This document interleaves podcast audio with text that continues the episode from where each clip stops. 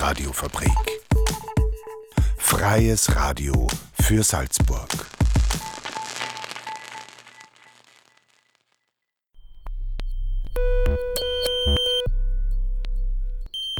Unerhört. Das Magazin. Offen und vielschichtig. radiofabrik.at slash unerhört.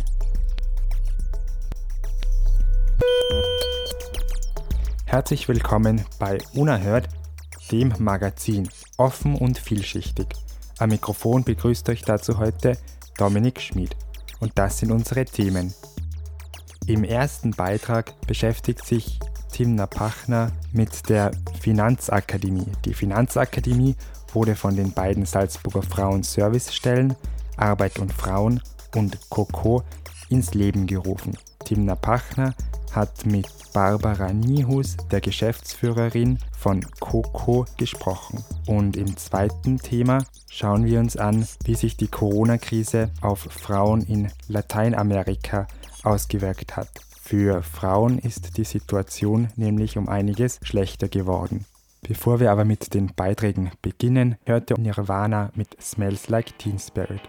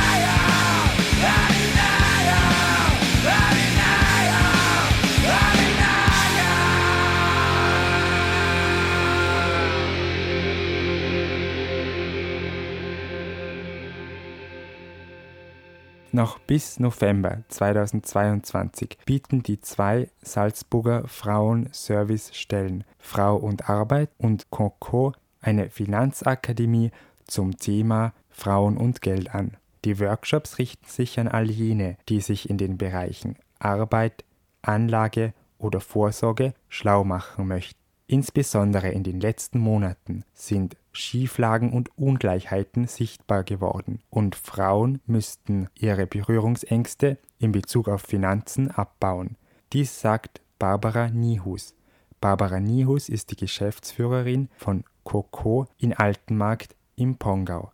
Timna Pachner hat mit ihr gesprochen ich glaube, dass es einfach eine Neubewertung von Arbeit geben muss. Halt einfach, um aus diesem Dilemma herauszukommen, dass Frauen Jobs haben mit 40 Stunden oder 39 Stunden, mit dem sie aber ihre Fixkosten und so weiter nicht abdecken können. Barbara Niehus ist Geschäftsführerin von Kokon in Altenmarkt im Pongau. Kokon ist ein Verein, eine Frauenservicestelle. Sie unterstützen Frauen beispielsweise in Form von Beratungen und Fortbildungen. Aktuell auch zum Thema Finanzen, denn die vergangenen Monate waren für viele Frauen nicht nur psychisch, sondern auch in Sachen Geld eine besondere Herausforderung. Psychische Erschöpfungszustände, die zustande kommen aus einer Kombination von Arbeit, Homeoffice, Homeschooling und Pflege, und bis zum Burnout führen können. Das ist nur ein Punkt, der vorwiegend Frauen betrifft. Denn es kommt darüber hinaus noch ein anderer Punkt hinzu. Finanziell hat sich das natürlich auch bemerkbar gemacht, gerade auch bei alleinerziehenden Frauen, die oft auf den Unterhalt von den Männern angewiesen ist, sind.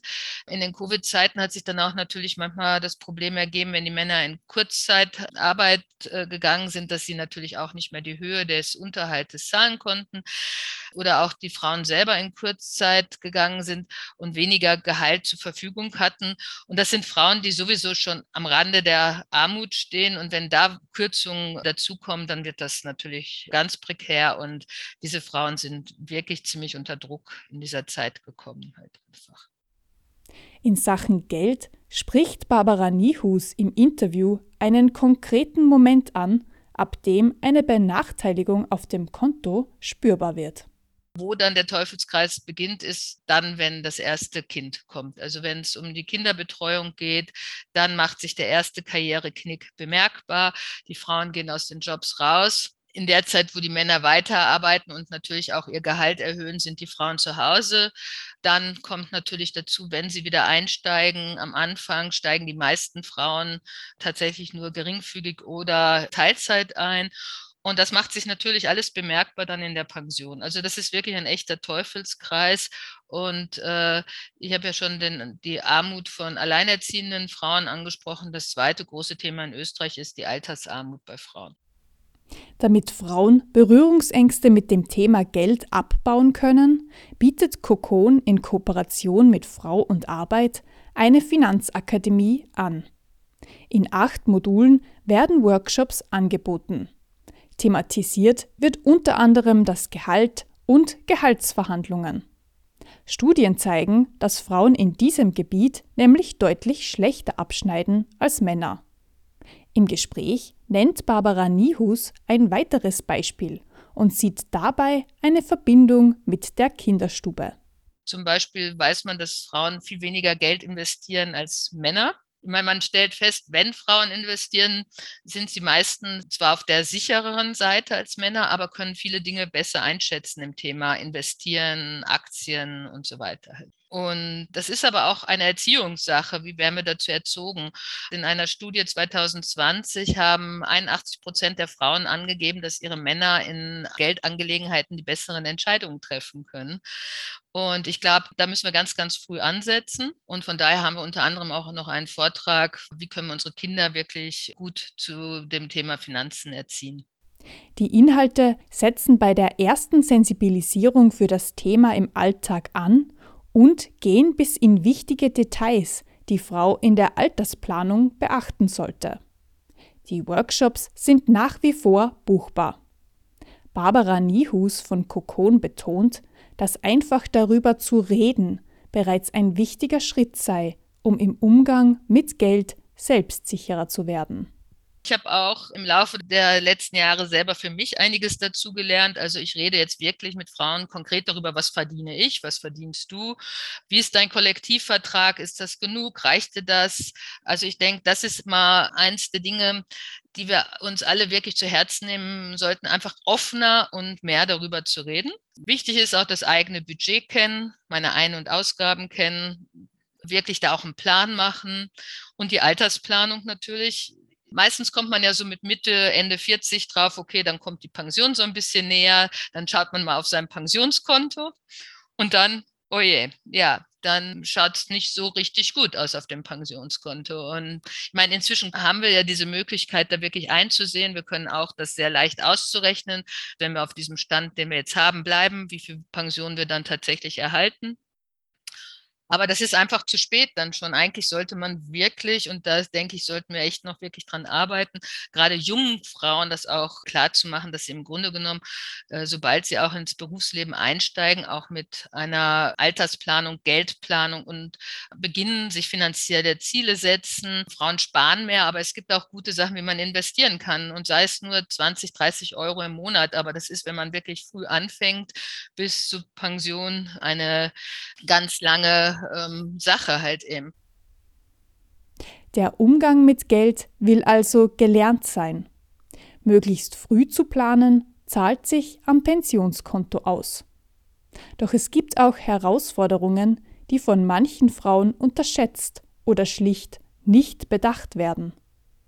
Zwei Sachen, die ich noch wirklich auch ansprechen möchte, die für mich ganz wichtig sind, sind Kredit und Bürgschaften. Da fallen viele, viele Frauen rein, die für ihre Männer Kredite oder Bürgschaften unterschreiben. Auch zum Beispiel, wenn sich der Mann selbstständig machen will, werden die Frauen oft mit in die Kredithaftung übernommen. Ich sage, solange ein Paar glücklich zusammenlebt, ist das mit den Finanzen meistens läuft ganz gut, aber spätestens kommt es zu einer Scheidung oder Trennung, wird das ein Problem. Und dann kommt die Frau nicht mehr aus dieser Haftung heraus, sondern bleibt auf großen Schulden oft sitzen. Also das ist ein ganz großes Thema. Beim Kauf von Eigentum darauf achten, dass sie mit ins Grundbuch kommen ja, und dann gibt es ja dieses Thema Pensionssplitting während der Kinderjahre. Das gibt es in Österreich. Ich glaube, 2021 haben 1300 Paare das in Anspruch genommen, was ja sehr wenig ist. Ähm, auch an diesem Thema sollte man arbeiten, dass Frauen auch für diese Kinderjahre, wo sie zu Hause sind, einfach ihr Pensionskonto trotzdem im Auge behalten und entweder sich mit dem Mann da dieses Pensionssplitting äh, machen oder privat vorsorgen in der Zeit. Richtig und früh genug vorsorgen, das machen also noch zu wenige Frauen. Dass die Angebote nicht ausreichend wahrgenommen und in Anspruch genommen werden, hänge vielleicht auch mit einem anderen Manko zusammen, das Barbara Niehus abschließend noch ins Gespräch bringt. Was es einfach auch, denke ich, gerade im Finanzbereich braucht. Im politischen Bereich gibt es das noch mehr, sind Role Models, also mehr weibliche Vorbilder in der Finanzwelt. Das wäre so ein Wunsch von mir, weil ich sage, wie gesagt, in der Politik weil ich denke, da gibt es schon einfach mehr Role Models. Aber gerade in der Finanzwelt fehlt das für die Frauen, denke ich, noch sehr. Und das wäre noch auch ein Wunsch, den ich hätte. Mehr Vorbilder braucht es, sagt Barbara Niehus die Geschäftsführerin von Kokon in Altenmarkt im Pongau. Bis dieser Wunsch in Erfüllung geht und mehr Frauen sich die Welt des Geldes und der Finanzen erobern, bleibt wohl die beste Strategie, ein paar Jahre in die Zukunft zu schauen und mit dem Tabu über Geld spricht Frau nicht zu brechen. Das war Timna Pachner, sie hat Barbara Nihus interviewt. Der nächste Termin der Finanzakademie findet am 29. April am Vormittag statt. Dabei dreht sich alles um das Arbeitsrecht. Wer sich über diesen Termin oder andere Termine der Finanzakademie informieren möchte, findet diese unter frau-und-arbeit.at. Unerhört. Das Magazin. Offen und vielschichtig. Durch die Corona-Krise ist die Beteiligung von Frauen am Arbeitsmarkt in Lateinamerika auf das Niveau von vor zehn Jahren zurückgegangen. Auf der anderen Seite sind im privaten Bereich die Schulden um einiges angestiegen. Doch warum sind vor allem Frauen so stark von der Corona-Krise betroffen und was können Ansätze wie Gemeinschaftsküchen und andere kollektive Ansätze bewirken? Davon handelt der Text. Im Zentrum die Folgen der Corona-Pandemie in Lateinamerika aus Geschlechterperspektive. Der Text wurde von Caroline Kim geschrieben und ist im Sammelband Corona in Lateinamerika erschienen. Es folgt ein Beitrag aus dem Nachrichtenpool Lateinamerika. Carolina Kim, du hast in dem Buch äh, Corona in Lateinamerika einen Artikel geschrieben, der die Pandemie, die Corona-Pandemie aus feministischer Sicht analysiert. Herzlich willkommen zum Interview. Hallo Ute. Ich wollte dich zuerst bitten, was zu dem Buch zu erzählen. Wie ist es entstanden? Ja, also das Buch ist eigentlich entstanden aus einer Tagung, die letztes Jahr stattgefunden hat. Das war eine Tagung der Uni Kassel zusammen mit der Evangelischen Akademie Hofgeismar. Und zwar war es eine Tagung über Corona in Lateinamerika, wo sehr viele verschiedene ReferentInnen zu, aus verschiedenen Perspektiven ja, zu dieser Thematik gesprochen haben. Und daraus ist dann ein Buchprojekt entstanden, was jetzt gerade veröffentlicht wurde. Es geht vor allen Dingen um die Folgen der Pandemie auf dem lateinamerikanischen Kontinent, weil der auch sehr stark betroffen davon war. Es gab halt sehr viele Infizierte und auch sehr viele Tote. Aber die Länder waren auch in sehr unterschiedlicher Art und Weise betroffen. Und die verschiedenen Beiträge gehen einfach auf verschiedene Themen ein, wie sich das zum Beispiel auf das Bildungssystem ausgewirkt hat oder ja, was die Folgen auf dem Arbeitsmarkt waren oder eben mein Beitrag, der das aus Geschlechterperspektive sich anschaut. Ja, und was auch dabei klar wird, ist eben, dass dieses Virus nicht alle gleich betrifft. Also, dass es für viele ja, eine soziale Katastrophe gewesen ist, aber für andere, dass sie weniger hart eigentlich davon betroffen waren und zeigt eben diese sozialen Ungleichheiten, die es in den verschiedenen Ländern auf verschiedene Art und Weise gibt, wie sie aber einfach verstärkt wurden durch die Pandemie. Du hast das äh, Kapitel geschrieben, Sorge im Zentrum, die Folgen der Corona-Krise in Lateinamerika aus Geschlechterperspektive und beschreibst äh, sehr stark die prekären Beschäftigungsverhältnisse, Sorgearbeit, unbezahlte Arbeit, die Frauen häufig auch leisten und schreibst, dass die Beteiligung von Frauen am Arbeitsmarkt auf ein Niveau von vor zehn Jahren gefallen ist in der Pandemiezeit. Warum sind Frauen so besonders stark betroffen?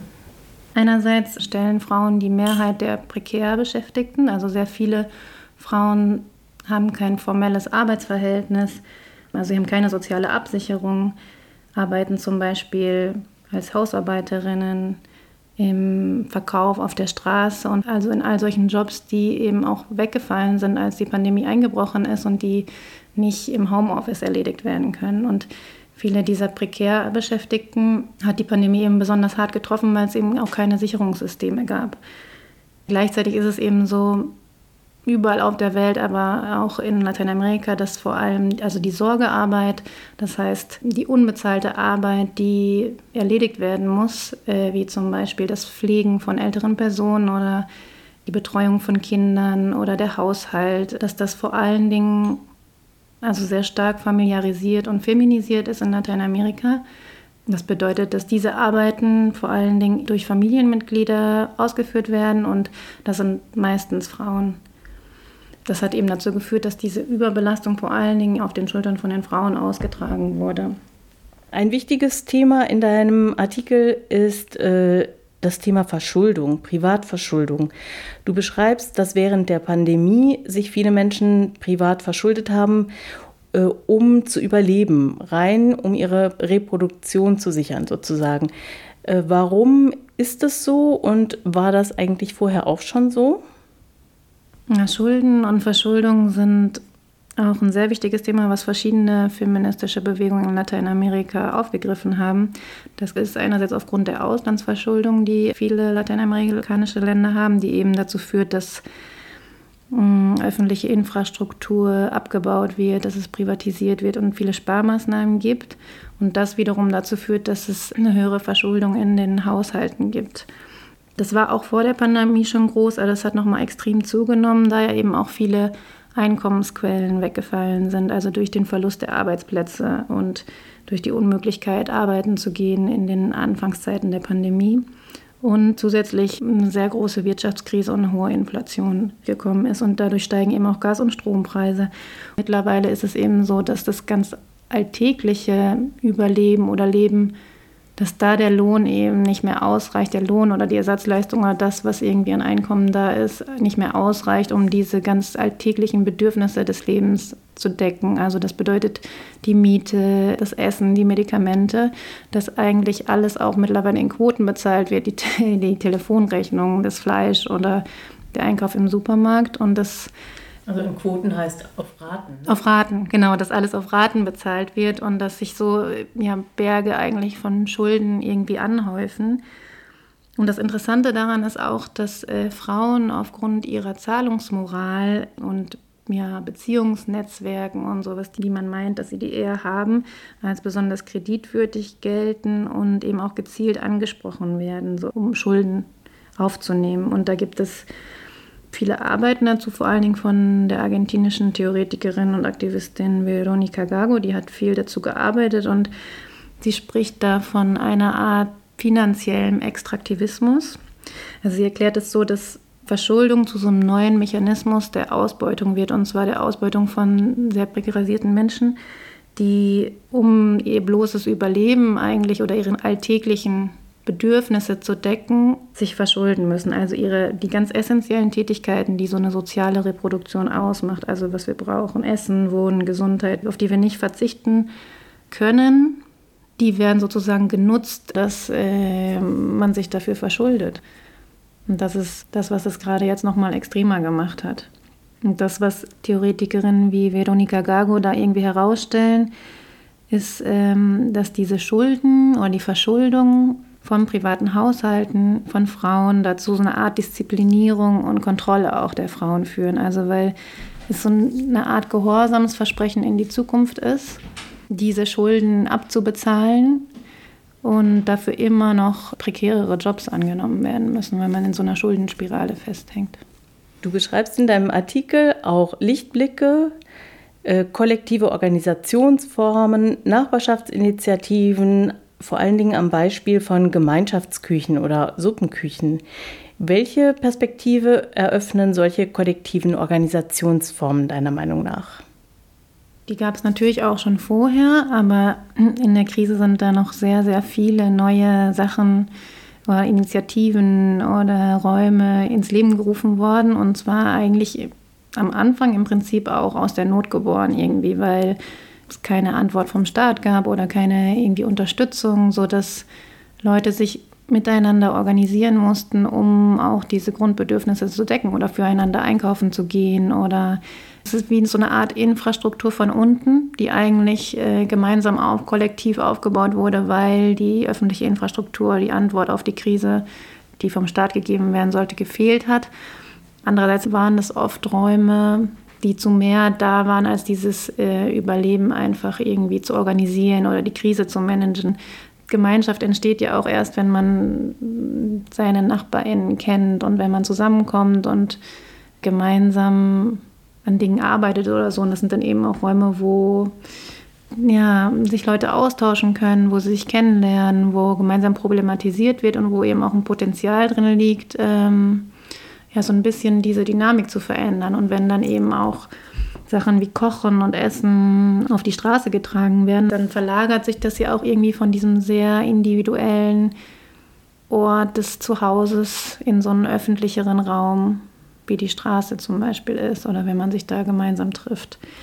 Ja, und da würde ich schon sagen, dass es da auch mm, eben Räume gibt, wo Neues entstehen kann, also die einfach auch sehr kreativ sind oder wo so ein solidarisches Miteinander wieder neu gelernt werden kann und wo auch Potenzial darin liegt, eben sich zu Beginn über diese gemeinsame Problematisierung sich auch zu organisieren. Und äh, ich will nicht sagen, dass es alle staatlichen Strukturen ersetzen sollte oder so, aber ich glaube auch, wenn dann erstmal so eine Organisierung stattfindet, dann kann auch wieder andere Forderungen an den Staat gestellt werden. Informationen als äh, Grundlage zu diesem Thema findet ihr in dem Buch Corona in Lateinamerika, erschienen im Nomos Verlag. herausgegeben von Christina Dietz, Stefan Peters und Christina Schnepel mit dem Beitrag von Caroline Kim und vielen anderen spannenden Beiträgen umsonst als PDF runterzuladen, zum Beispiel auf der Seite des Verlags und als Link zu finden auf npla.de. Das war ein Interview mit Caroline Kim, in dem sie über ihren Text Sorge im Zentrum berichtet hat. Und hier noch ein Aufruf für alle Kunstinteressierten. In Overdrum findet vom 16. bis zum 19. Juni das Kunstfestival Hier kommt Kunst statt. Dies ist ein Festival über die unterschiedlichsten Kunstsparten. Bespielt werden die ehemaligen Gärhallen der Drummer Privatbrauerei und der öffentliche Raum. Die Kulturinitiative Drum 5162 lädt Kulturschaffende dazu ein, sich für das mehrsprachige Festival zu bewerben. Das ist noch bis zum 1. Mai unter drum5162.at möglich. Das war Unerhört, das Magazin offen und vielschichtig. Die nächste Ausgabe hört ihr am 28. April um 17.30 Uhr. Die Wiederholung dieser Ausgabe gibt es morgen um 7.30 Uhr und um 12.30 Uhr. Für heute verabschiedet sich Dominik Schmid. Ich wünsche euch schöne Ostern und einen schönen Karfreitag. Ihr wisst schon, das ist dieser eine Feiertag oder halbe Feiertag oder wie war das? Das erklärt uns jetzt zum Schluss noch die Wiener Satireband Rammelhof.